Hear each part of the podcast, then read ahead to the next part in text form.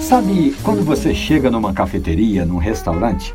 Aí você se senta à mesa, pede uma água, uma comida, uma xícara de café. A água e a comida tudo bem, mas na hora do café é quando você descobre se o estabelecimento tem ou não zelo pela bebida. Dia desses, o nosso ouvinte, o empresário Luciano Pimentel, foi num restaurante renomado do Recife, pediu a comida e antes da conta veio um expresso, aparentemente bem tirado. Mas Luciano percebeu que o barista passou o café e deixou ali em cima do balcão, esperando que a moça do atendimento fosse à mesa.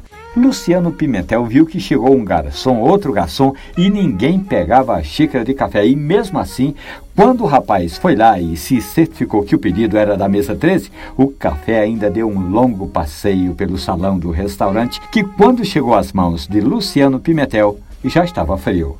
Os atendentes precisam ser informados que a vida útil do café, depois de passado, é algo ali em torno de 4, 5 minutos e só. Então, é recomendável que assim que o café tenha sido passado, deve ser levado imediatamente à mesa do cliente.